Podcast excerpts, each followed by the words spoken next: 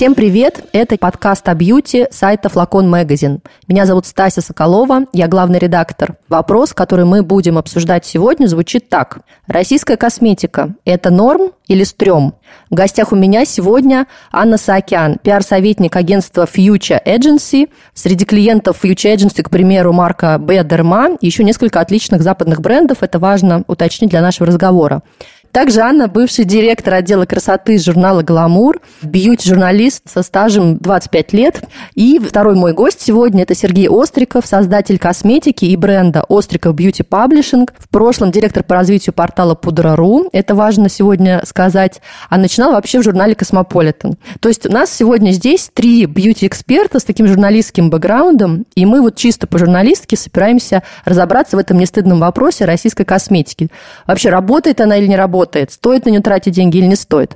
И сам этот вопрос э, возник не только потому, что мы все активно заменяем западную косметику на своих полочках в ванной последние, да, весь год, потому что в 2022 году с российского рынка ушло огромное количество западной косметики, но также этот вопрос, собственно, возник после поста нашумевшего Ани в ее телеграм-канале «Гламурная блондинка». Она написала такой пост под дерзким заголовком «Что не так с российской косметикой?» И там, по сути, эту российскую косметику разнесла. Аня Аня, вот там у тебя было два в посте генеральных соображения, таких генеральных минуса, которые ты видишь во многих российских брендах косметики. Можешь озвучить вот эти два главных минуса, которые ты видишь? Коллеги, всем привет. Стася, большое спасибо за приглашение. Во-первых, сразу оговорюсь, что над этим постом я думала примерно полгода и мне реально было его писать больно. И вообще я бы исключила слово претензии к российской косметике, как меня многие обвинили. А я бы написала, что этот пост реально был продиктован болью и вопросами, потому что, честно признаюсь, я очень люблю российскую косметику. Давно за ней слежу. Знаете, я принесла даже сюда такой скелет в шкафу, но он важен для нашего разговора. Это журнал «Новости в мире косметики», в котором я когда-то работала, ноябрь 2002 года. И здесь э, как раз есть материал на тему «Кто есть кто в российской косметике перечислены основные производители, рассказано, кто остался после развала Советского Союза. Не изменился список с тех пор за 20 лет? изменился кардинально. То есть на тот момент в этой статье, я сегодня утром ее перечитала, было сказано, что сейчас в России в 2002 году около 200 российских производителей, и по прогнозу их будет около 300. Если я не путаю, весной у нас было 450 российских брендов. Сейчас уже за эти несколько месяцев число брендов российских на рынке увеличилось до 600 плюс. Так вот, в этой статье я обнаружила, что примерно те же вопросы, которые я озвучила в своем посте, что не так с российскими брендами, я озвучивала в этом материале 2002 года. И, наверное, это моя основная боль и мой основной вопрос к российской косметике. В посте была первая претензия про исследование, что реально у нас очень мало брендов, которые исследуют свои средства и которые их проверяют, и которые проводят большие исследования. И здесь у меня, ну, реально претензия, наверное, даже не к маленьким инди-брендам, которые часто прекрасны, среди которых реально можно найти настоящие жемчужины. А претензия к большим производителям, потому что, конечно, везде, в любой стране драйвят рынки большие концерны. И я в своем посте упоминаю Шанель, упоминаю Клоранс, упоминаю Барсдорф. И понятно, что именно эти концерны и драйвят рынки и являются инициаторами тех самых исследований ингредиентов, наравне с производителями этих самых ингредиентов, бенефициарами которых потом и становятся маленькие инди-бренды. То есть сначала вкладываются огромные деньги в исследования, а потом мы получаем спустя много лет, что вот у нас есть проверенные ингредиенты, давайте не путать потребителей, сделаем просто средства с вот такими вот составами на проверенных ингредиентах.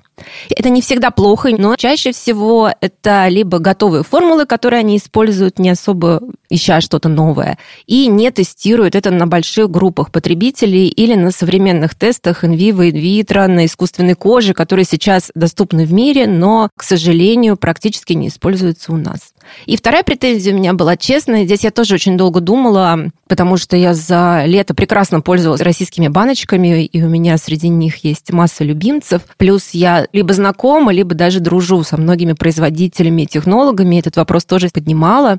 И вдруг после какого-то перерыва я взяла очередную французскую новинку. И заплакала.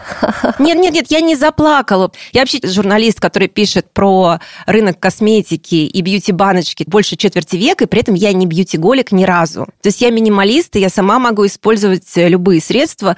Плюс я отношусь к той редкой счастливой категории людей, у которых практически тьфу-тьфу, нет проблем с кожей. Поэтому глобально мне нравится практически все. И, наверное, второй пост был про текстуры. Но момент был, знаете, еще какой, что до конца, наверное, прошлого года Ситуация была примерно следующая. Когда мне задавали самый, наверное, страшный вопрос для бьюти-редактора, типа, а чем мне пользуются? Посоветуй мне банку. Ну, то есть вопрос, на который ты только можешь ответить, что ну вообще все индивидуально.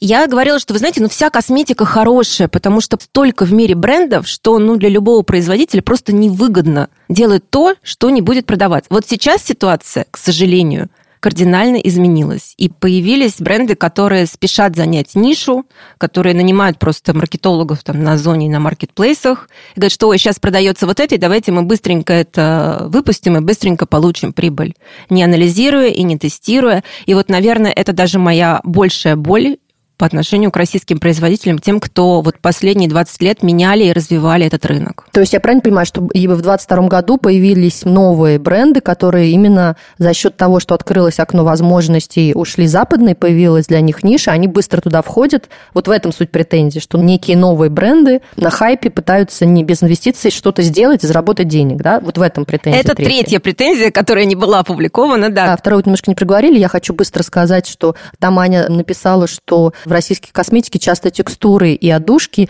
несравнимы с западными, они гораздо менее технологичные, менее нежные, да, ароматные, то есть они проигрывают западной косметике. Вот я так введу читателей в курс дела. Ну, в общем, такие вот три претензии глобальные, на мой взгляд, хотя вот Аня, естественно, как человек глубоко в индустрии, э, еще занимающийся пиаром, она, мне кажется, немножко сейчас сглаживает, говорит, что всех любит и, и, и вообще кожа у нее хорошая, но для потребителя простого вот эта претензия супер серьезная. Если э, есть вопросы к тому, что мы становимся подопытными кроликами, получается, да, у этих э, новых молодых брендов российских. На нас тестируют, они на каких-то группах, значит, 100 женщин мазали этот крем в течение года, и у них все стало хорошо или плохо, да. Получается, мы сами тестируем эти средства. Плюс еще и отдушка подешевле, а плюс еще, может быть, кто-то вообще на хайпе зарабатывает. Для потребителя это суперсерьезные претензии. И ты думаешь, да ну, к черту, пойду лучше на сером рынке куплю всю ту же прекрасную марку западную и буду доволен. Вот, Сергей, все-таки ты как производитель российской косметики, я видела в том же посте, да, ты в этой дискуссии, в общем, тебе было что сказать. Вот так, на вскидку, как журналист, но при этом как производитель. Скажи мне, вот ты свою э, косметику тестируешь? Начну, наверное, здесь с конца. Вопрос, тестируешь или не тестируешь, это очень сложный вопрос, потому что даже если мы возьмем тех же Шанель, Стилаудер Лаудер и много кого крупного, и там какой-то клейм идет со звездочкой, и ниже расшифровка под этой звездочкой по самооценке 23 женщин э, после двух недель тестирования, то есть это как бы тоже тяжело назвать научным исследованием. То есть это условно дали какой-то выборке, который платит деньги за то, что они участвуют в этом исследовании, и они по самооценке заполняют анкету на протяжении какого-то времени и оценивают визуальные эффекты. То есть и часто все клеймы, они не говорят, морщины разгладились, а визуально морщины выглядят менее выраженными. То есть за счет чего это может достигаться? Того же силикона, светорассеивающих пигментов, либо еще чего-то. Поэтому здесь вот исследование, наверное, наконец оставим. Там есть что сказать, в том числе и про российских производителей. Давай, прости, защитим немножечко из Шанель и Клоранс. Добавим, что это они делают прямо ну, в последнюю очередь до того, как они провели еще 100-500 исследований в лабораториях. То есть это уже такая дополнительная история маркетинговая. И маркетинговое, если мы берем именно научные изыскания, ну, все-таки придется, наверное, на эту тему поговорить, а то он не отпускает. Давай, правда, оставим это на чуть-чуть подальше. Вот мне интересна твоя мысль, к чему ты ведешь. На самом деле, то, что происходит в российской индустрии, наверное, глупо говорить о том, что это, да, в 2022 году случился какой-то рост. Этот рост именно глобальный случился в 2020, когда у нас пандемия случилась, и все резко ушли домой. И когда наша ограниченная полка бьюти-ритейлеров стала безграничной полкой маркетплейсов, потому что бьюти-ритейлеры были просто закрыты. И в тот момент как раз произошел вот этот скачкообразный рост нереальный просто у маркетплейсов и онлайн-площадок, где полка бесконечна, и она может вместить в себя не 600 брендов, а 600 тысяч брендов. Что мы по тому же Wildberries видим, там миллионы разновидностей товаров, не штук даже.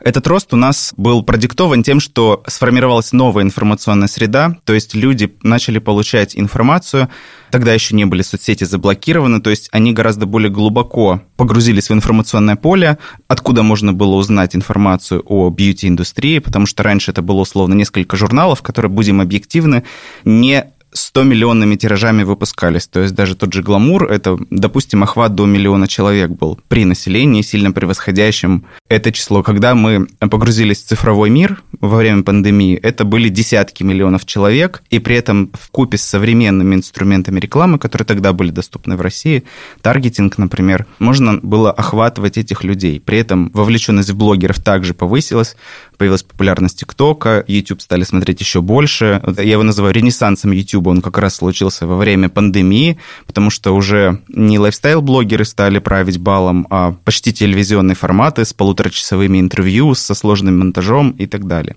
Естественно, в бьюти начало происходить примерно то же самое, потому что появились новые площадки для продаж, новые площадки для коммуникаций, и большое количество брендов. Сказать, что их 600, это сильно недооценить даже если взять просто зарегистрированные торговые марки, которые относятся к классу МКТУ косметика, их тысяча. Если мы возьмем тот же Wildberries, брендов будут тоже тысячи российских. Производителей, да, их несколько сотен. В свое время я как раз писал книгу, которая также не, не увидела свет ввиду пандемии, только я тогда насчитал в Москве, области и ближайших регионах к Московской области больше 200 производителей. То есть это не беря в расчет Санкт-Петербург, Новосибирск, Екатеринбург, где очень крупный производитель есть. Киров. Киров и так далее. То есть уже тогда были сотни производителей и тысячи брендов, которые сейчас плодятся и множатся, потому что каждый производитель может выпускать до сотни брендов спокойно. Например, один из производителей – это Эмонси, который существует с начала 90-х.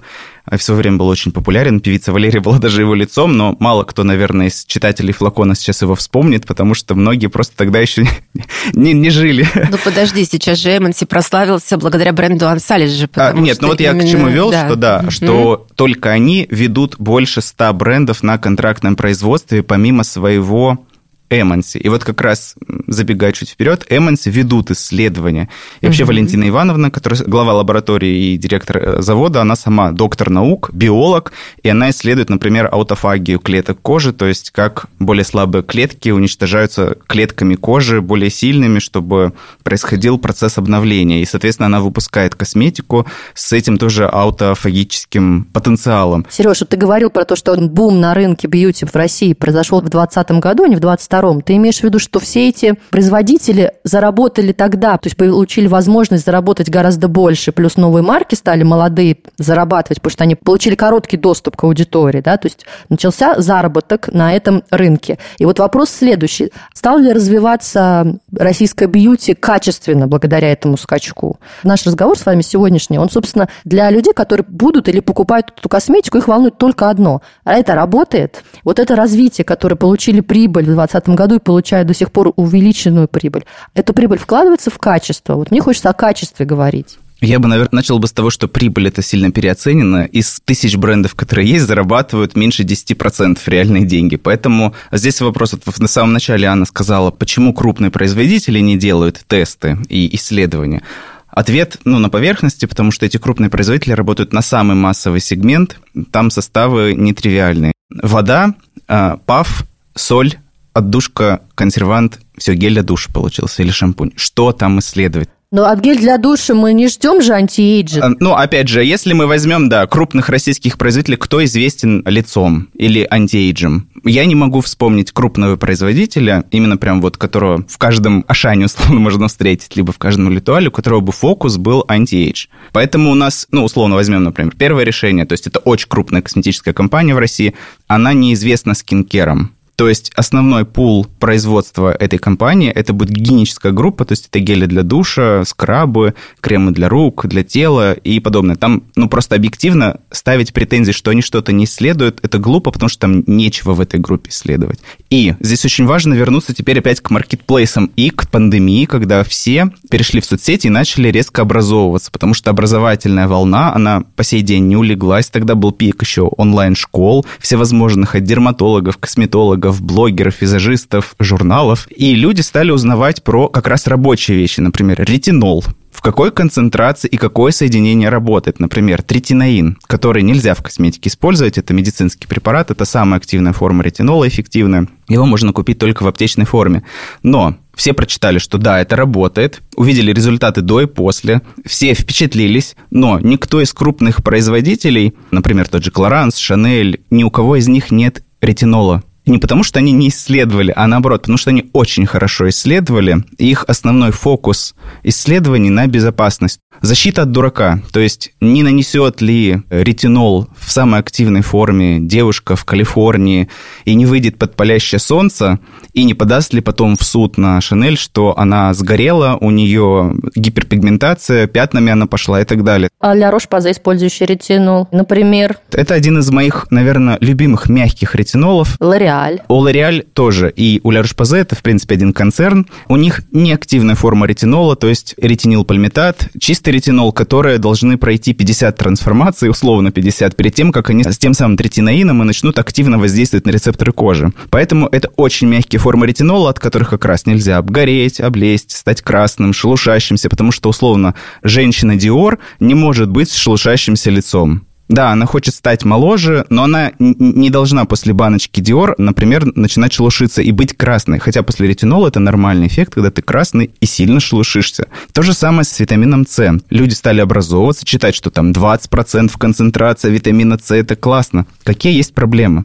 Тоже мы попадаем на раздражение, шелушение, жжение, на окисление, а, соответственно, косметика транснациональной корпорации, она должна храниться 5 лет. В Эмиратах при плюс 45 градусов не портится, под цветом софитов э, в торговых сетях не прогоркать, при морозе не замерзать, и при этом еще обладать, вот как раз второй поинт э, постов Анны. Приятной Приятной текстуры. Соответственно, когда у нас лежит 20% какого-то твердого вещества в креме, он уже никак не будет приятным. Если мы пойдем, опять же, в люкс, можем ли мы в Шанель увидеть 20% витамина С? Не можем. И вот как раз вот этот разрыв между образованием, которое получилось в 2020 году, пока люди сидели дома, и между отсутствием подобного предложения у крупных брендов, появилась огромная ниша для появления таких брендов, как Don't Touch My Skin, Open Face и много-много каких других. Мы не будем только российские перечислять. Ordinary, например который в итоге купили в Estee Lauder, получился вот этот расхлоп огромный, что мы знаем, 20% неоцинамида классно. Будет ли это использовать Dior, допустим? Never ever, нет. Но вот эти новые бренды могут пойти в эту зону и могут выпустить реально работающий продукт с реально работающим ретинолом, либо реально работающим витамином С, но получить массу рисков. Потому что крупный бренд на это не может пойти, потому что, опять же, надо приятненько, вкусно пахнет, не протухает по 5 лет. Сенсорно это все классно ощущается, всем все нравится и стоит еще дорого, в красивой банке идеально. И тут вдруг появляется страшненькая баночка со страшненькой пипеточкой, где вот у нас 20% витамина С. И как раз вот этот пул новых брендов, в принципе, даже если мы возьмем российский Art Fact в ту же категорию, они появились ровно на этой нише. Образование, расхлоп и реальное предложение крупных брендов. Еще и с кучей скандалов. Да, и с кучей скандалов, потому что как раз туда попал третинаин тот самый, который является медицинской формой ретинола, то есть который не имеет права находиться по закону в косметике, но который супер круто работает, лучше всех ретинолов, которые нам известны. Здесь есть такой тонкий момент, мы говорим про активные ингредиенты, и действительно большинство споров и в образовательных программах, и в соцсетях, они касаются активных компонентов, но мне кажется, очень важно не забывать, что самое важное в уходе за кожей – это такой такой классический базовый уход, которым очень многим кажется скучным. Но на самом деле всегда гораздо эффективнее работает, когда вы просто прямо утром очищаете кожу, наносите крем, который вам нравится, вечером очищаете кожу, наносите другой крем, который вам нравится. Системный подход. Да. При этом вы не ходите в солярий, высыпаетесь и занимаетесь спортом. Это вообще идеальный вариант, а не то, что потому что, ну, реально ты не будешь использовать каждый день сыворотку с 20% витамином С, даже если она есть. И все равно в этой ситуации тебе важно ходить к косметологу, следить за состояниями своей кожи, и тут получается тоже особенный разрыв. Зумеры скажут «боринг». Боринг, да, это реально очень скучно, но, увы, это работает, и сейчас опять-таки а, действительно там тренд на образование, знание всего, что внутри, исследование, что внутри, этот тренд там во всех трендовых агентствах еще на ближайшие 10 лет, и он никуда не денется. А второй тренд, который мы видим в трендовых агентствах, это как успокоиться, как как снять стресс, как промедитировать, и это уже как раз про текстуры, ароматы и что-то приятное, и ни про какие активные компоненты. Еще несколько лет назад мы все обсуждали тему нейрокосметика и связь нашей кожи с состоянием нашего мозга. И один из главных советов, который мы давали и даем, что если у вас есть раздражение на коже, не надо пользоваться средствами с активными ингредиентами. Наоборот, нужно что-то, что ее успокаивает и помогает тебе расслабиться. Поэтому получается такой некоторый разрыв немножечко, потому что, да, нужны средства с активными компонентами, и они есть реально классные у российских производителей. Я согласна здесь с Сергеем, что они могут и рисковать, хотя маленький такой момент, Стасия, поскольку ты меня представила как человек, который теперь сотрудничает с пиар-агентством, что бренд Ordinary, который, как говорят косметические химики и производители, мне кажется, Сергей сейчас мне подтвердит, да, это самая частая банка, с которой российские российские производители, начинающие, приходят в лабораторию и говорят, сделайте нам такое же. Потому что, опять же, они в этом видят простоту. Условно, Ordinary это сквалан, в котором будет э, растворен один компонент. Они видят в составе, о, классно, всего два компонента. Ну, такое же точно можно сделать. 10% неоцинамида в э, одном компоненте растворить. Конечно, да, могут. И часто это является бенчмарком, потому что бренды, которые присутствуют на российском рынке западные, ну, точнее, присутствовали, многие, они не давали ответ на этот запрос. То есть я хочу 10% неоцинамида, что мне купить? Нечего. Они вбивают это в поисковик, им ничего не выпадает, они начинают заказывать с Asos или других сайтов Ordinary. И другие бренды, у которых в Ordinary тоже куча последователей. Да, и, соответственно, вот появилась большая ниша незакрытого спроса. Мы говорим о российской косметике. Получается, мы сейчас, например, не берем базовые средства, мыло, гели, шампуни. Это большой рынок масс-маркет или плюс чуть-чуть до стоимости, который справляется вполне с своими задачами. В России крупные концерны по известным формулам, крепким, без шелушений и зудов делают вот эти средства базовые, там, народные. Также мы поняли из нашего разговора, что в люксе, в крупном, в банках, которые ушли с нашего рынка, нету тех самых активных ингредиентов, которые мы стали искать после 2020 года, и, соответственно, мы сужаем поле российской косметики, о которой мы говорим. И говорим мы о косметике anti-age российского производителя, увлажнение российского производителя, там, сыворотках российского производителя, и это, скорее всего, инди бренда, я правильно понимаю? Ну, либо профессиональный, то есть это мы идем тот же Эмонси, либо это Аравия, например. Ее сложно назвать именно косметологическим брендом, но тем не менее ассортимент у них для косметологов есть, и там есть активные формулы с работающими составами. Тут все-таки я говорю, что и у люкса есть активные работающие формулы, да? Ну, конечно, Double да. Serum от Colorance, ну, ее как бы действие неотменимо, да, то есть она реально работает, хотя она не содержит ретинола. Там есть масса работающих формул дорогих западных крупных ингредиентов, и тот же Клоранс, и Шисейда, огромный японский концерн с сумасшедшими разработками, но тут, как правильно мне написали в комментариях, это люди, которые разрабатывают э, много лет и патентуют ингредиенты. Мы здесь не говорим о высокой концентрации касаться одного конкретного витамина, потому что они делают исследования, создают отдельные компоненты. И там реально космические технологии, когда я парочку раз была в лабораториях, там, Procter Gamble в Цинциннати и в швейцарской лаборатории фармакосметики, и это, конечно, ощущение, что ты попал на какой-то космический полигон, когда это было еще 10 лет назад, у тебя на чипах записаны разные формулы, их тестируют, какой-то робот подъезжает к этим хранилищам с чипами, вытаскивает и тестирует. Поэтому, конечно, мы не будем сравнивать в данном случае российских инди-брендов с крупными производителями с запатентованными составами. Ну вот, а мне как раз хотелось бы сравнить на самом деле, потому что я понимаю, что индустрию двигают там. Понятно, что кто придумывает, кто разрабатывает, у кого больше денег, и кто делает это 50 лет. Я сейчас, да, такой адвокат э, потребителя.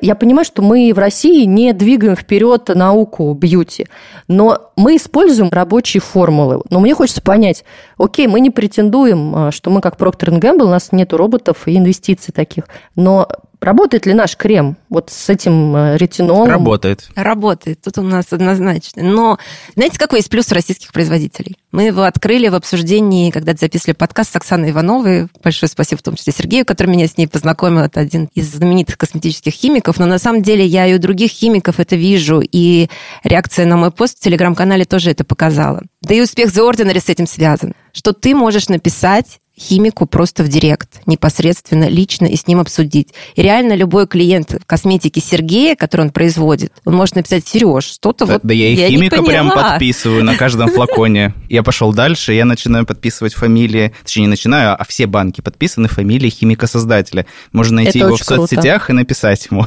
и сказать, не работает, или, например, почему вот так? И на самом деле это же и на Западе было то же самое. Мне кажется, и в Орденаре писали. Я вот перед подкастом не поленилась, полезла к вам на сайт Флакон, да, и там нашла у вас прекрасная есть статья про историю The Ordinary. The Ordinary появился в 2016 году.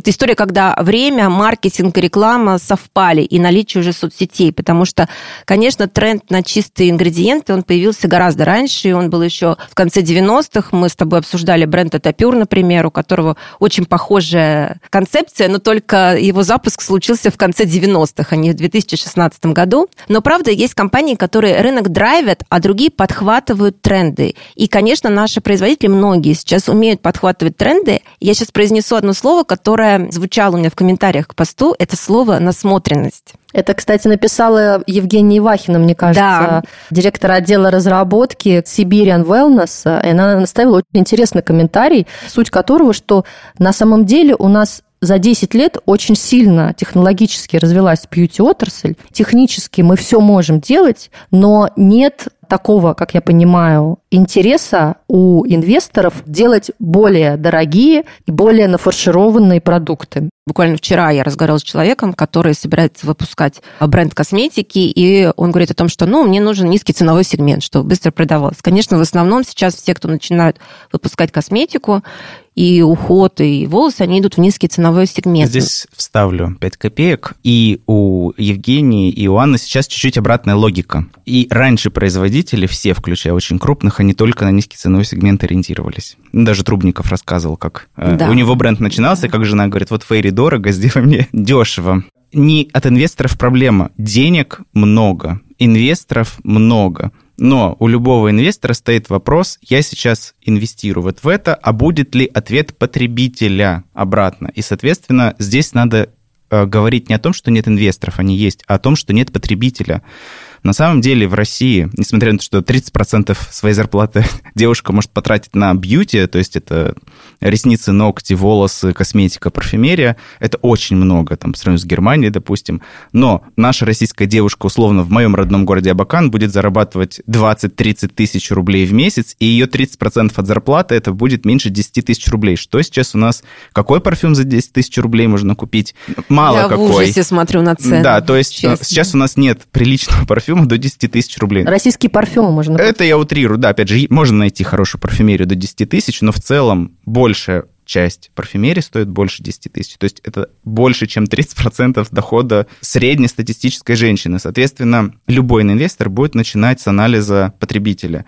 И если он понимает, что 90% потребителей, которые потенциально могут купить эту банку, они ее себе не могут позволить, он не будет вкладывать ни в исследования, ни в заводы, ни в роботов, ни в текстуры. И здесь мы как раз приходим к тем самым текстурам, которые являются по факту ценообразующими, потому что есть очень дешевые компоненты, например, неоцинамид. Действенный, активный, очень дешевый. А неоцинамид, который работающий, он будет очень дешевым а, например, акрилатные загустители, которые будут подвешивать блестки в геле для душа, это очень дорогой компонент, и наличие вот этих акрилатных загустителей, полимеров в формуле, оно будет на цене финальной сказываться гораздо больше. Поэтому российскому производителю, опять же, вспоминаем гели для душа с блестками в России, ну, кроме моего рождественского лимитированного. Да, Сергей, я помню твой золотой. Да, их практически нет. Но твой такой нежный прям, у него мелкие блестки. Вот, соответственно, загуститель, который подвесит весит эти блестки в массе, стоит сильно дороже,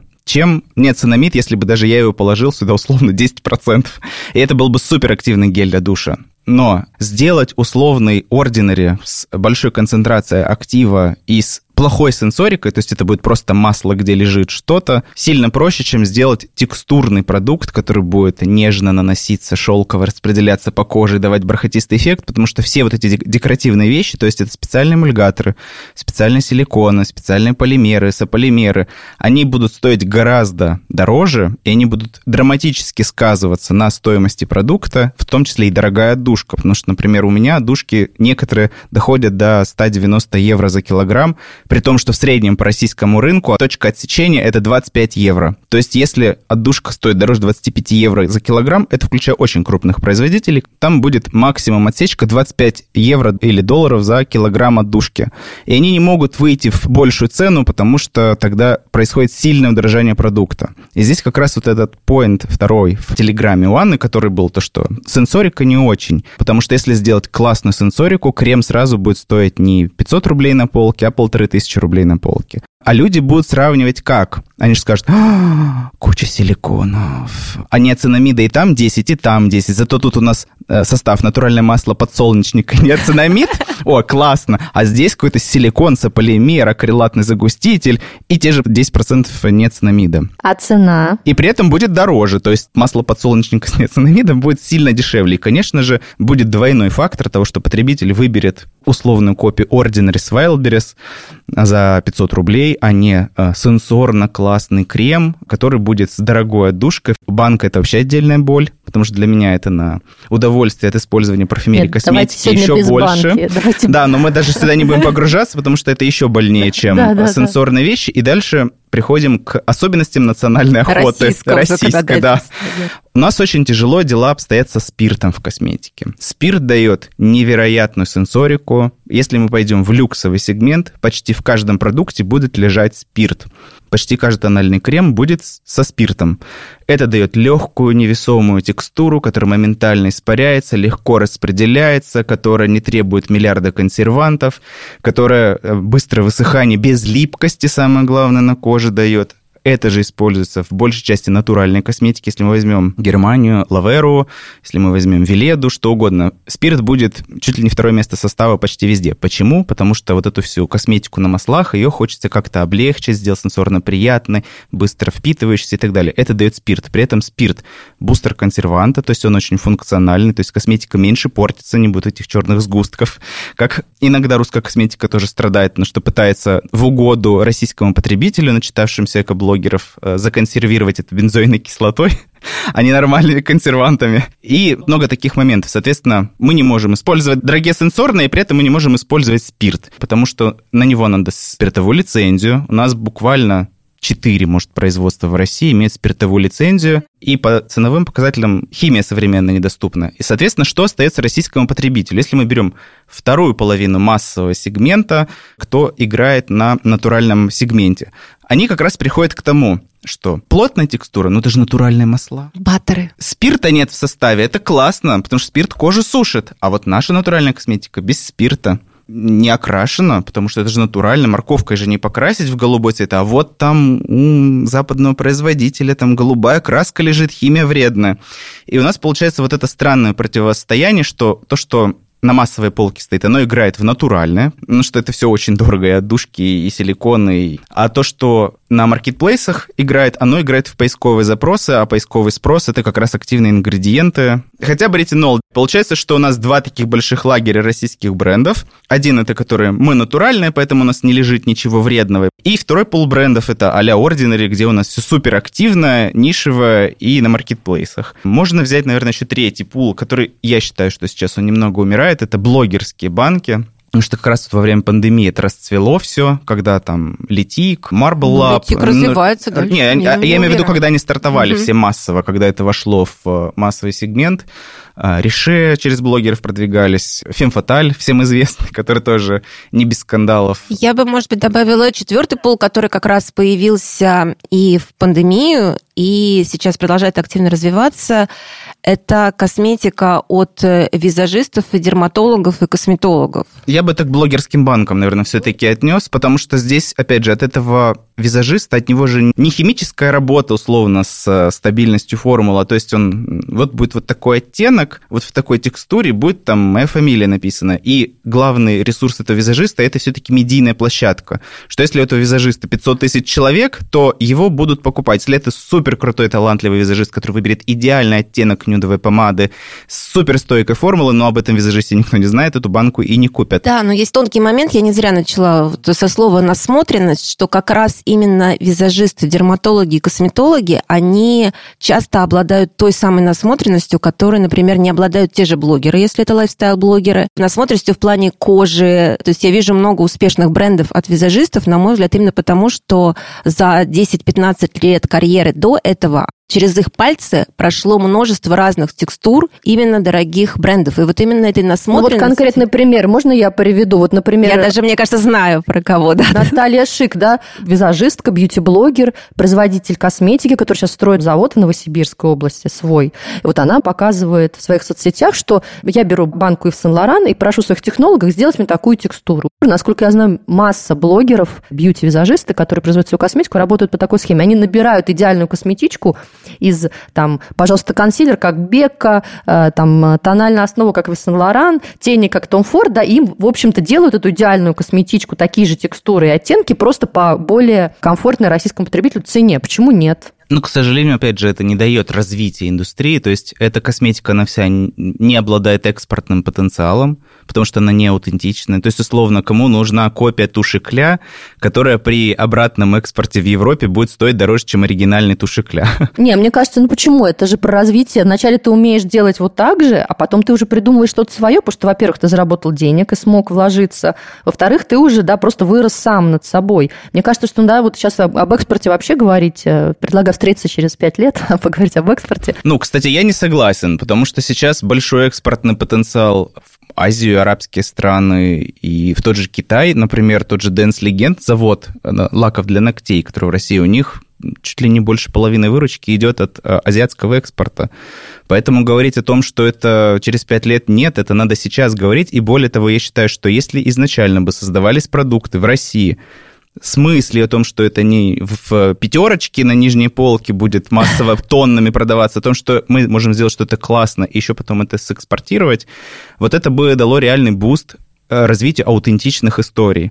Так так же и было. Мне, например, та же «Натура Сибирика» да. чем очень нравится, что это аутентичный концепт, который не является копией Нивеи, допустим, или копией Шанель, или еще чего-то. То есть я не могу сказать, что «Натура Сибирика» копия чего-то. Это абсолютно аутентичное произведение Трубникова и его команды. Что мы увидели? Экспортный потенциал случился сразу. Сложно сказать, что у «Натура Сибирика» лаборатория сильно лучше, чем у Нивеи. Ну нет, в той Нивее роботы точно ездят, я уверен. Но, тем не менее, в Германии, когда я приезжаю в Берлин или там в Мюнхен, я вижу в супермаркетах органик шоп Натуру Сибирику, которые стоят на полных правах И они там заходят вполне. С Невеей, то есть их покупают. При этом, опять же, сказать, что какие-то другие факторы, кроме аутентичности продукта, на это повлияли, нет, потому что сделать копию Невеи и туда ее экспортировать, ее там никто и не купит. Конечно, здесь такой момент, вот почему еще я написала все-таки этот пост, и, наверное, я не ожидала, что он вызовет такую реакцию. То есть я думала, писать или не писать, потому что я чувствовала, что ты можешь кого-то обидеть, может быть, не надо. У меня действительно бэкграунд э, журналистский долгий, и я понимаю, как важно искать какую-то золотую середину и выбрать правильно тон. Но я поняла, что людей это триггернуло, потому что это действительно боль. И одна еще из таких, это не претензия, я понимаю, что буквально еще пару лет назад мы все говорили про Air Beauty. Я сама писала, что вот есть в мире, это все пишут, западные журналы, в Америке открывается магазин Air Beauty. У Натуры Сибирики реально, по-моему, я сейчас боюсь соврать, 10 стран было. Трубников собирался выходить в Бразилию, на бразильский рынок. То есть, в принципе, реально у российской косметики при всех минусах, при всех сложностях появился шанс и появилась та самая аутентика. Более того, я даже у Сифора, я помню, на презне видела маленькую французскую марку с сибирской оливкой. И я сделала, думаю, что за сибирская олива, где они нашли сибирскую оливу. А картинка была морожки, прям как у Трубникова. То есть, как я понимаю, что какой-то маленький французский бренд увидел у нас морожку, вдохновился, обозвал ее сибирской оливой и выпустил целый бренд. Настолько мы уже влияли Кстати, это гениально, на гениально про морожку. Это очень важный поинт, к которому мы еще пришли. А, что лично меня расстраивает в российской бьюти-индустрии? Например, берем массовый натуральный сегмент, который сейчас очень много. Там две трети массовой российской косметики играют в натуралку. Потому что есть российские ингредиенты, гидролаты. Вот, нет, как раз их нету. Почему они все на масле ши и на кокосе? Почему у нас как раз вот, э, несмотря на наши бескрайние берега, поля и горы и все остальное, у нас wild harvesting делает только как раз натура Сибирика, больше я не знаю, кто еще. Ливрана вроде пытается, нет? Ну, я у них wild harvesting не видел, они выращивать пытались Выращивают. сами, да, но э, дикого сбора я не помню, может, делают. Даже если мы берем краснополянскую косметику, мне очень нравится, как это все выглядит, э, все их сторис, эстетика, все очень красивые магазины, но почему они выращивают условно э, в Сочи алоэ, и имеет ли этот алоэ экспортный потенциал, то есть алоэ из Сочи, например, для кореянки? Захочет ли она сочинский алоэ, если у нее своего там алоэ или там алоэ из э, Аргентины, я не знаю, Бразилии, откуда он еще там может поставляться? Сергей, ну мне все-таки кажется, это отдельная история, потому что, да, у нас сейчас вот российские женщины хотят хорошую косметику. Мне кажется, сейчас стоит вопрос, э, можем ли мы вот тут сделать тот самый импортозаместительный шаг? Мне кажется, что просто вообще неправильно так э, ставить вопрос, потому что рынок растет и развивается, и ты, и когда есть возможность выбора, и когда есть возможность ориентироваться, а не в узких замкнутых условиях. Когда я говорю про насмотренность, даже э, я понимаю, что это люди, которые видели, тестировали, ездили на международные выставки. Ну, таких людей довольно много. Нельзя сказать, что этой насмотренности нет у всех. Мне кажется, ты знаешь сама очень много профессионалов, у которых это есть. Есть и инди-бренды, есть очень интересные, в том числе и похожие. Просто другой вопрос, что сейчас очень много закрылось а, в плане ингредиенты какие-то не достать, всем приходится переделывать формулы, их как-то трансформировать. И здесь то, что меня пугает, как раз такими людьми я восхищаюсь. Меня пугает появление множества людей, которые вообще не в теме, и они считают, что, ну или не вообще не в теме, но реально, которые считают, что очень просто, дешево, быстро произвести продукт и заполонить им рынок. Я понимаю, что это рынок, что это бизнес, и, наверное, я сейчас просто выступаю немножко как такой... Э, ну, не ретроград, даже не знаю, как это правильно сформулировать. Это называется гейткипер, хранитель калитки. Нет, нет, это на самом деле разговор, в общем, о том, что есть обман на рынке бьюти, когда потребитель, может быть, просто обманут он в любой стране есть. В Америке этого абсолютно не меньше, ровно как и в Европе. Более того, в России гораздо более жесткое законодательство по сравнению со Штатами. Вот в Штатах можно реально легко попасть на какой-то опасный трэш, потому что, например, там даже косметика, она не подлежит сертификации перед продажей. То есть у тебя заранее есть презумпция невиновности. Ты что-то сварил, выпустил на рынок, и только в случае, если это кому-то не понравилось, настучат в FDA, и начнется проверка и спросят, а что здесь? Сейчас они вроде что-то менять. Ну, начали. пока, надо пока звать нет, да, но экспертов. здесь, да, стоит, опять же, это тоже отметить, потому что думают, все думают, что в России хуже, чем где-то. Есть места хуже по косметике, например, Штаты. Если в Европе и в России надо, например, аллергены указывать на этикетке, то в Штатах это не требуется. То есть мы просто пишем парфюм, все, конец. А дальше у тебя хоть там 50 аллергенных хвостов, и это никого не беспокоит. То же самое, например, можно по Китаю сказать. У них тоже законодательство прогрессирует, но там много тоже лазейка путей. И, кстати, большая часть, в том числе американских брендов, производится в Китае. Ну, вспомним, Никс тот же крупный, да даже L'Oréal Париж, европейская марка, но палетки теней, условно, они made in China будут. И тоже вопросики. Я просто почувствовал эту ноту, что, ой, в России вот появилась какая-то опасная косметика, либо там пустая, либо там мошенническая, либо еще какая-то. Это не российская проблема, это проблема рыночная, и более того, в продуктах питания ситуация сильно не лучше. Поэтому говорить, Да. что вот у нас это главная проблема, именно российская бьюти, нет.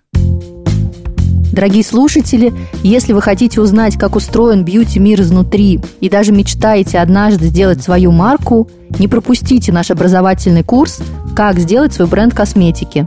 Вся информация на сайте flaconmagazine.com. Проект подготовлен совместно с банком для предпринимателей и предприятий «Точка».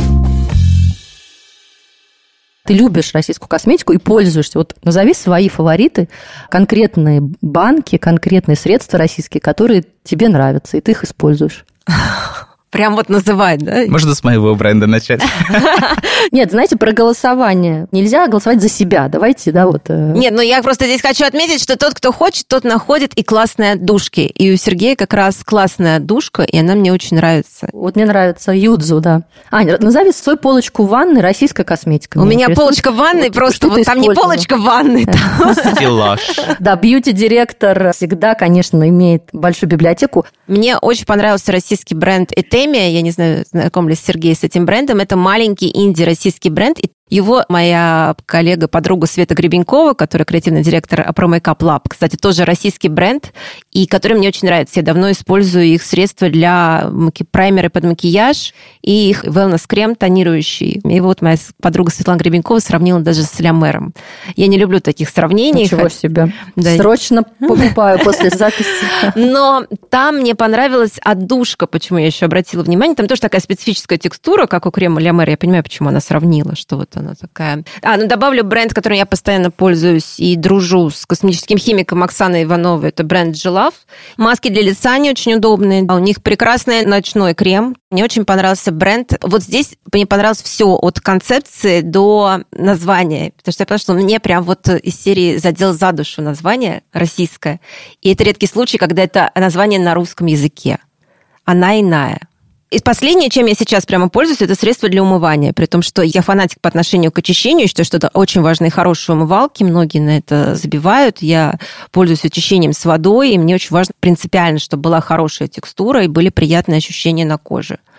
Вот последнее, чем я у нее пользовалась, это очищающее средство, она иная. Спасибо за рекомендации. А Сергея мы попросим назвать свои топы. Какие марки, Сергей, ты выделяешь? И однозначно Михаила Ведяева хотел бы отметить. Это очень интересный бренд и с очень аутентичными продуктами, в том числе, например, это очищающие салфетки для кистей, это не к косметике, но это к очень близкой теме относится.